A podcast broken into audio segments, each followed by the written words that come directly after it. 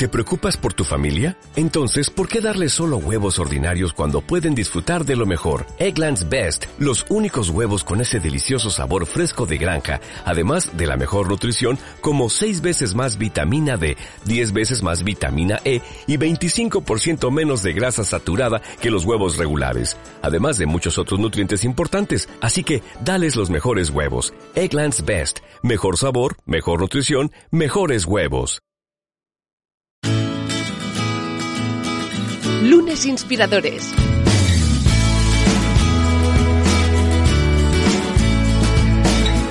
Con David Tomás y Edu Pascual. ¿Qué tal? Bienvenidos a Lunes Inspiradores. Hoy de nuevo en un capítulo dedicado a esa maravillosa lista que es la lista Forbes, esa lista que todo el mundo a la que se oye hablar de Forbes.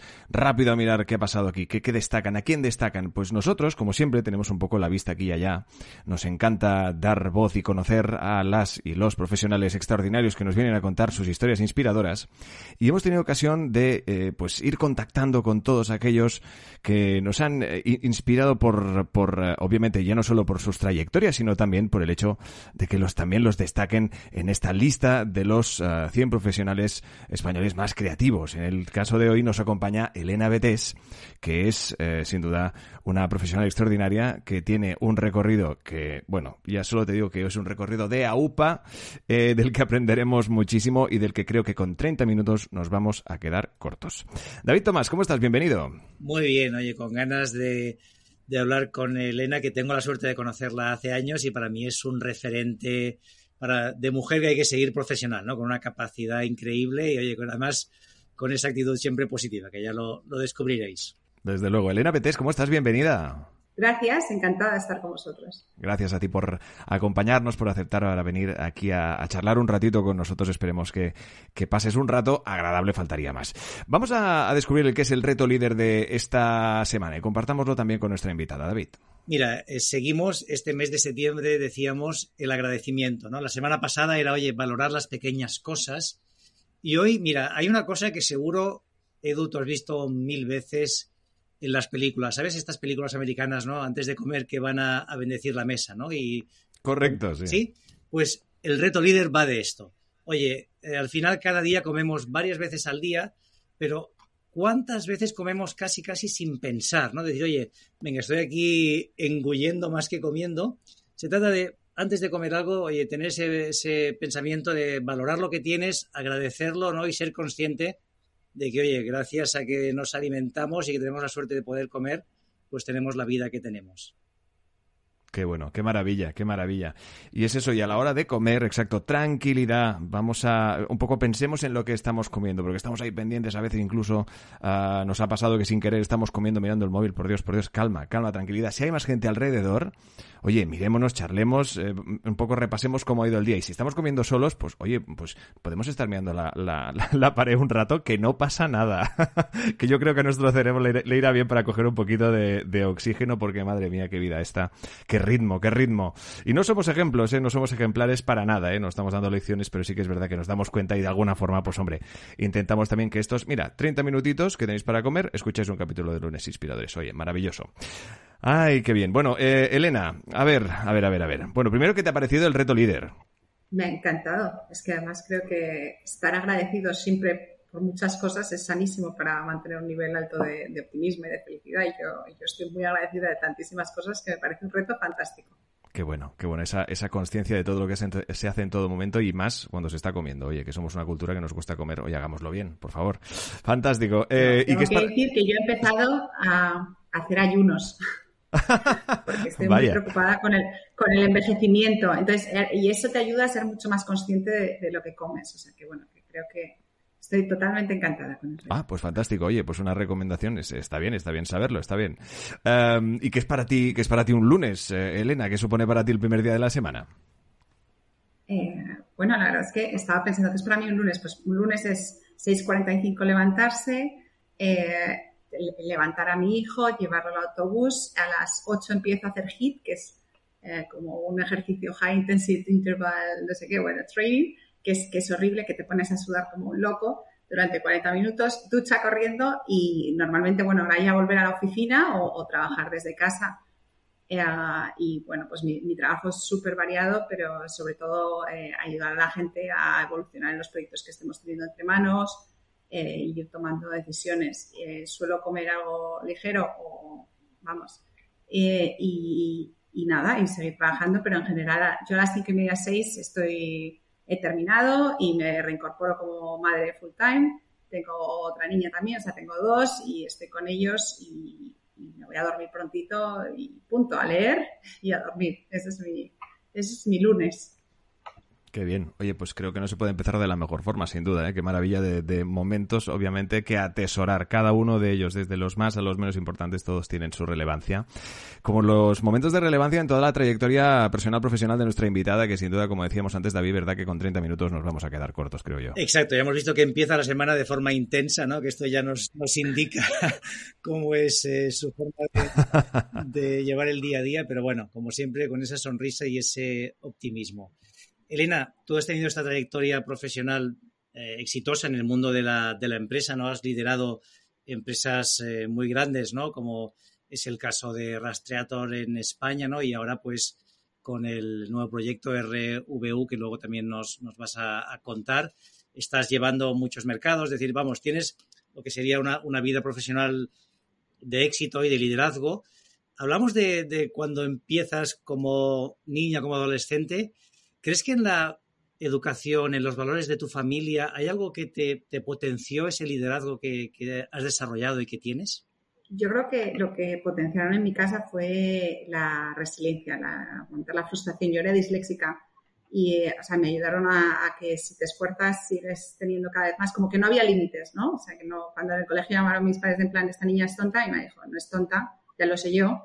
Eh, y entonces yo creo que, que eso ha sido muy importante, porque ese no limits, ¿no? Yo se lo digo a todo el mundo. Yo pienso que cuando hay una actitud para seguir creciendo, solo tienes que trabajar y llega, ¿no? Entonces, esa sensación de que no tengo, no tengo ningún tipo de límite, que solo tengo que soñar y seguir trabajando y trabajando, eh, eso me lo han potenciado. Esa es una cosa. Y otra cosa también, y lo habéis mencionado con el agradecimiento. Eh, mi madre siempre va diciendo, ay, qué bonito, ay, muchas gracias, ay. Eh, y, y, ser muy consciente de lo privilegiados que somos de tener gente alrededor que nos, que nos quiere, que nos cuida, que nos apoya y tener algo que comer todos los días. Y estar, o sea, creo que no, a veces nos olvida de lo privilegiados que somos. Y eso es algo que también mi familia ha estado muy presente, la sensación de, oye, eres un privilegiado, usa tus privilegios y, y demostrar lo que vales, ¿no? Entonces yo creo que sí, para mí la educación que he recibido ha sido fundamental para donde estoy, sin duda. Qué bueno. Oye, hablabas de la dislexia ¿Tú lo, te lo identificaron de, ya, de niña? Porque en mi, caso que fue, yo lo, lo, he descubierto de mayor, ¿no? Pero pues escribía del revés y... ¿Cómo fue tu caso? Pues mi caso fue complicado porque mi padre lo cambiaron de oficina, él trabajaba en un banco y entonces eh, me cambiaron a un nuevo colegio y yo eh, hacía como que leía, pero memorizaba las palabras, yo no leía, no sabía leer. Entonces, cuando volví a Madrid y era un colegio en Valladolid, pero que me dejaron apartado. Me dijeron, esta niña no. Entonces, cuando volví a Madrid, eh, ya era tercero de GB, fue cuando le dijeron, oye, es que, que no sabe leer, que, que, no, que, no, que no sabemos cómo ha llegado hasta aquí sin saber leer, pero que todavía no sabe leer. Y ya cuando me hicieron pruebas y lo descubrí, fue cuando le dijeron, oye, igual necesitaría un colegio especial o algo, porque al principio, porque hay tal gap, o sea, yo mi dislexia era bien, bien, de las buenas. y, fue ahí cuando empecé a mejorar mis, mis, evaluaciones y siempre digo que ha sido siempre para arriba. ¿Tuviste que cambiar entonces de colegio o no pudiste seguir? No, no me quedé, no, me quedé en el colegio, eh, pero bueno, ahí al principio suspendía todo y luego empecé a probar alguna y luego empecé a sacar buenas notas y luego acabé con matrículas. Entonces fue un poco una evolución. Oye, pues eres un ejemplo de que se puede superar una dislexia y tener éxito profesional tú te orientas hacia las finanzas ya mm, de bastante joven, ¿no? O sea, inicias tu carrera en el mundo de las finanzas primero estudiando y después a nivel profesional. Mm. ¿Cómo, ¿Qué te lleva allí? ¿Es porque, oye, la parte numérica se te daba mejor? ¿Te gustaba el mundo de la empresa financiero? Bueno, eh, era un poco por demostrar que se podían romper todos los techos, ¿no? Yo era como voy a demostrar, voy a ser la jefa del mundo mundial del mundo de las finanzas, que es lo más masculino que se me podía ocurrir en ese momento. No, era un poco por fastidiar, vamos, no. Tenía muchos referentes en casa, pero me gustaba el mundo de los negocios, siempre me ha encantado montar negocietes. Ah, también me consideraba que era un cajón desastre, era muy generalista, o sea, sí estaba entrando en el mundo de las finanzas, pero no, no pensaba que me estaba limitando, al revés, pensaba que estaba abriendo puertas. Empiezas a trabajar, ¿no? Estuviste, en aquel momento era Arthur Andersen, ¿no? Que una escuela muy buena, ¿no? Para la parte financiera, pero de, repente decides hacer un, un MBA y, empiezas una empresa, ¿no? Montas un, un, proyecto. Cuéntanos toda esta experiencia, cómo, cómo te fue. ¿Cómo cambió, no? Eh, Arthur Andersen me enseñó que probablemente mi obsesión de que no había techo de cristal era un poco irrealista y no, y no igual no era la manera, o sea, me enseñó que igual la manera de romper los techos no era desde dentro, sino desde fuera. Eh, eso se combinó con que mi padre, que había trabajado, y mi padre, que era mi modelo máximo de profesional, eh, pues de repente con 53, prejubilado, y, y de repente dije, uff, no controlas tu destino. Entonces me, entró la obsesión de tengo que controlar mi destino, tengo que crear una empresa en la que tenga una sensación de pertenencia como Arthur Andersen, que éramos todos Arturitos y, éramos, y eh, aprendías un montón y crecías un montón, pero que, que, no tenga techos y que, y que sea más flexible y que la presencia no sea de 24 horas, porque yo siempre he tenido muy claro que para mí la familia era muy importante y controlar los horarios. Entonces yo quería crear algo hecho eh, por y para mis ideales y mi manera de trabajar. Y entonces empecé a crear empresas. Eh, caí en seguros porque mi padre venía de seguros y yo de Arthur no sabía de nada en concreto. Eh, y entonces caí en seguros y empezamos a montar una cosa llamada Red Azul que trataba de consolidar corredurías. Y eso no salió el origen, el proyecto original, ¿no? Esto siempre hay que pivotar, pivotar, pivotar, eh, pero existe, eh, salió puntoseguro.com que hoy en día todavía gestiona mi hermano. o sea, que, bueno, que ha salido, tardamos muchísimos años en dar la vuelta. Y buscando fondos para eso, engancho con First Europa Day, que era que intentaba montar eso, a, nivel europeo. Entonces eh, me dicen, ¿tú no tienes un novio alemán? Vienen, yo le intento vender punto seguro, intento levantar fondos para punto seguro y al final me dicen, pues vente a Alemania con nosotros. Yo no hablaba alemán, pero eh, el proyecto era muy parecido, ¿no? Yo siempre digo, cuando cambias de, de país es mejor hacer lo, que tú sabes. Cuando te quedas en tu país, prueba a hacer cosas distintas, ¿no? pues nada, me fui a Alemania a hacer eh, lo mismo, pero en, en, otro idioma que no hablaba, lo cual hace un poco más complicado. Pero, y a los dos años esa, esa empresa quiebra. Estábamos en la burbuja de las .com, se nos cae una ronda, eso quiebra y, y entro y entonces en esa quiebra me, eh, viene admin al grupo y me hace una oferta de decir, oye, vente con nosotros, queremos montar esto en España. Me vuelvo a España y ya lo que todo el mundo conoce, ¿no? Se montó Rastreator y, y funciona muy bien y te estoy acordando, porque es que si no, igual o me quieres ir preguntando, pero vamos, y luego Rastreator funciona muy bien, yo crezco profesionalmente, cojo más países. Antes me gustaría, sí, ir, oye, es lo que explicabas del techo de cristal, ¿no? Que, ¿Qué es lo que te das cuenta? O sea, claro, hay que irnos 20 años atrás, ¿no? Estamos hablando de que tú, empezabas. Yo empezaba, eh, yo me doy cuenta, es bastante sencillo, ¿eh? Yo me doy cuenta de que, eh, por supuesto, todos los socios son hombres, que eso era normal, todos los eh, subsocios o lo que también, pero todos los gerentes, que es como el eh, había solo dos mujeres y, yo veía que, que, las dos mujeres a las que yo consideraba que eran profesionales fantásticas no tenían ni familia ni pareja y además yo notaba que aquello no, que el nivel de exigencia, que tenían como que demostrar más, no sé, yo, yo allí vi que, o sea, ¿sabes lo que pasa? Yo veía que no eran potenciales socios y digo, si yo lo veo tan claro, ¿por qué ¿Cuál es el perfil que nos están metiendo que ellas no son potenciales socios y esto sí? Entonces veías unos patrones y unos modelos que dices, no, esto no, no funciona, porque si la, la, más trabajadora, capaz, no sé qué es, yo veo que no va a ser socia ni porque voy a serlo yo. Entonces, bueno, lo, identificaba bastante rápido. ¿eh? Yo a los tres meses de estar en Arthur ya dije que, dije, tengo que estar aquí porque es una escuela y me puse límite dos años y en dos años y un día dimití. O sea que que yo tuve muy claro que era el sitio donde tenía que aprender, pero que no era el sitio donde yo iba a romper el techo.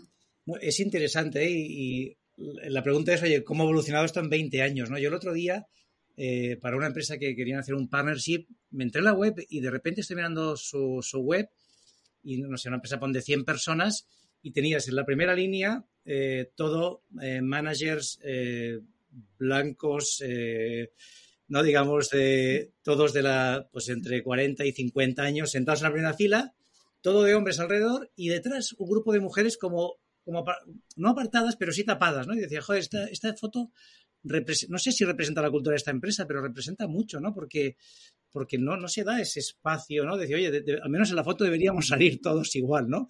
Al menos empecemos por aquí, ¿no?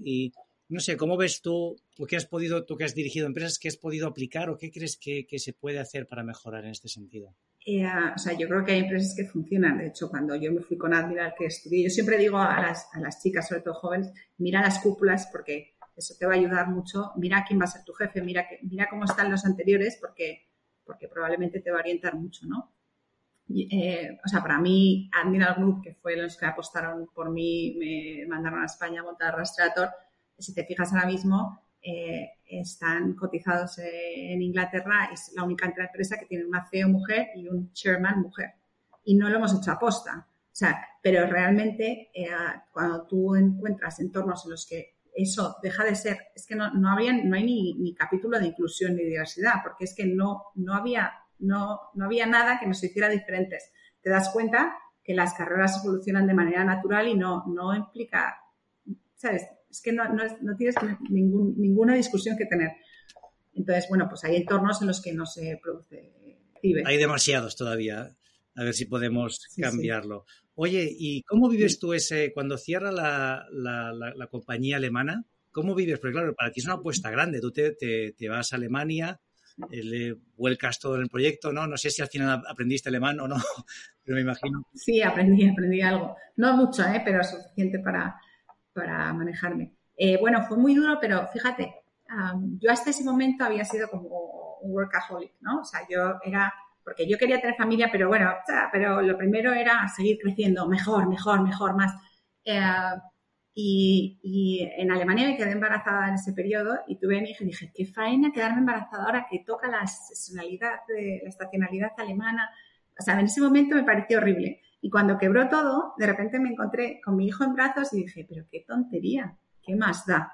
¿Qué más da, no? O sea, a mí la quiebra me ha ayudado mucho. Uno, porque me ha ayudado a entender cómo se cierran las cosas y hay que hacerlas ordenadas. Y es la parte técnica. Pero hay otra parte que es que te recuerda que lo único importante son las personas y que los vehículos, las empresas son vehículos de inversión que pueden morir, pueden vivir, pueden evolucionar y no me, no me importa nada. O sea, yo no tengo ningún apego, pero incluso, o sea, rastreate, digo, pues igual en algún momento quebramos, pues será porque alguien lo ha hecho mejor que nosotros. Y no pasa nada. Y yo siempre digo, no pasa nada y si pasa se le saluda, ¿no? Lo, tiene, lo tenemos puesto en la oficina y todo en la pared. Eh, a mí, eh, esa quiebra me hizo madurar mucho como profesional, porque yo hasta ese momento a veces me hundía en pasos de agua. O sea, veía, decía, uy, no sé, bueno, yo no me acuerdo, un derivado que me salía mal y pensaba que el banco tenía una exposición horrible y yo estaba ahí con mi Excel y, no podía dormir porque había un derivado y, era, y me había salido mal el Excel igual, ¿sabes? O sea, que no tenía... Entonces, eh, a mí me ayudó mucho a relativizar y eso me hizo muchísimo mejor profesional. Y me ayudó mucho a ordenar mis tiempos y me hizo mucho mejor profesional. Entonces, bueno, esa quiebra para mí ha sido clave para lo que soy hoy en día y, y bueno, pues lo gestioné pues en ese momento eh, quebrar es una mierda, yo siempre lo digo, digo, me parece que esto, o sea, pero oye, dentro de que es una mierda, eh, es lo que más me ha enseñado, ¿no? Y sacas muchas cosas positivas, ¿no? Que eso es, es la, la ventaja de decir, oye, en el momento es muy duro, pero oye, en unos meses te das cuenta de lo positivo que ha sido o, lo, lo, que te ha aportado, ¿no? Pues mejor aplicarlo en ese mismo momento, ¿no? Ya sabes, ser consciente, vale, es duro, pero, pero sé que me va a aportar cosas buenas. Hablamos entonces de, de Rastreator. Tú te plantas en España tú sola, ¿no? Con una con una oficina montar una empresa que, que ahora mismo es líder en su sector, ¿no? Bueno, yo sola no, en este momento estoy casada, dejo a mi marido en Alemania y me vengo con un niño de un año sola a España. Eso, porque eso parece que no, pero fue un horror. Pues y me vengo y me vengo una, bueno, primero un business center porque no, ¿sabes? Y luego ya empecé, empecé a, a contratar y empecé a crecer. ¿Y no tuviste dudas, oye, decir, porque claro, era es empezar una empresa de cero, aunque tienes el soporte de un grupo como Admiral, ¿no? Que, que, tiene mucho, mucha atracción, pero igualmente estás tú para todo, ¿no? O sea, tienes que hacer cualquier cosa. ¿No dudaste en ese momento de, oye, con un bebé de un año voy, voy, puedo con todo? Pues es que no dudé ni un momento. Yo creo que esa fue parte del éxito, fue que iba como un burro con orejeras. Eh, dije, eh, esta es la tercera oportunidad, ¿no? Ya lo he intentado, lo intenté con seguro. esta es la tercera, me la debo, me la debo, la voy a, voy a dar lo mejor de mí y, em, y es que sabía que iba, o sea, es que sabía lo que había que hacer, es que me había dado tantos tortazos antes de, tecnología, de, de, comercial, o sea, es que y había aprendido tanto, de, llevaba ya cinco años intentando montar el modelo, entonces cuando llegué a España, otra vez, en mi país, que estaba cómoda porque ya es distinto, eh, sabía lo que había que hacer, o sea, fui con un nivel de agresividad y de, de convencimiento. Y luego hay otra cosa que siempre cuento, no es lo mismo eh, apostar con capital Family and Friends que apostar con capital grande. Eh, con Family and Friends a mí me entraba el canguelo. A mí yo, o sea, yo siempre digo, nunca hubiera llamado rastreator, rastreator si, si el dinero hubiera sido de mi padre, porque es que, ¿sabes? ¿Eh? Entonces yo no, yo no me pongo como, ah, soy una emprendedora maravillosa, no, yo, yo tuve el backing que necesitaba y o sea, es una oportunidad única. Claro, no, no, y oye, y ha salido muy bien. Y es interesante esto, ¿no? Que decías al final, de los errores ha sido lo que te ha permitido tener este, este éxito. A mí ya, bueno, aparte de contigo, con todo el equipo de Rastreator, ¿no? Es una, una empresa que, que, me gusta mucho por cómo hacéis las cosas, ¿no? Todo, todo el mundo adora el perrito, el Rastreator, pero, pero aparte está la, el componente humano que siempre habéis tenido, ¿no? Que ahí nos hemos ido eh, retroalimentando las dos compañías, ¿no? Cyberclick y Rastreator. Cuenta un poco cómo, cómo entendías tú que había que crear la empresa, cuáles crees que fueron las claves con las personas, qué podías compartir en este sentido. Bueno, o sea, yo creo que esto, y la gente a veces, a veces se lo pierde porque no lo ve, ¿no? Pero yo creo que el éxito de Rastreator es, es el equipo, y suena como muy tópico, pero es la cultura y el equipo que hemos creado. Eh, la velocidad, la atracción que teníamos, la, y, todavía tenemos, pero es verdad que somos muchos más y esto ha crecido. Pero fue clave. Nosotros teníamos, yo tenía unos valores muy, muy clavos, o sea, de, esto es lo que entré en un grupo admiral que para ellos era fundamental, ser eh, great places to work. O sea, yo, yo de repente encontré en la horma mi zapato. Y, y entonces, o sea, un montón de valores de de todo tipo, pero vamos, sobre todo es de, respeto, de ganas, de lucha, de optimismo, de millones de cosas, ¿no? Que nos hacen, tengo por aquí, mira, a ver si lo tengo, ah, no, no lo tengo, tenemos una, tenemos lo del ratón, ¿no? Que tenemos eh, que poner los valores, ¿no? Pero al final lo que nosotros decimos es la persona está en el centro y la persona somos eh, nuestros usuarios, nuestros empleados y la sociedad. para, para, mí contribuir a la sociedad y dar de vuelta un poco lo que hablamos, ¿no? El agradecimiento y el, el revertir, ¿no?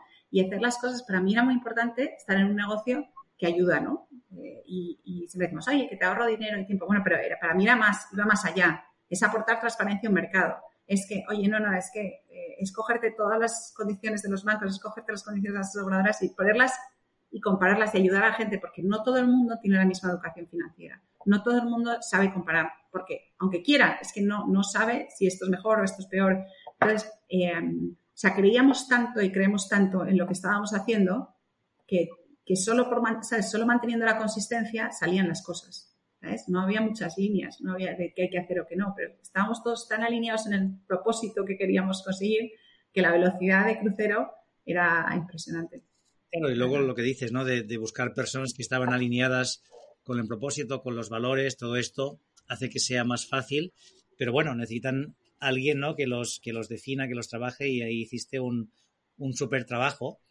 Entonces, oye, la compañía funciona, vais creciendo, os convertís eh, claramente en el, en el, líder en España y eso te lleva a que Admiral te proponga un nuevo reto, ¿no? Y, de repente...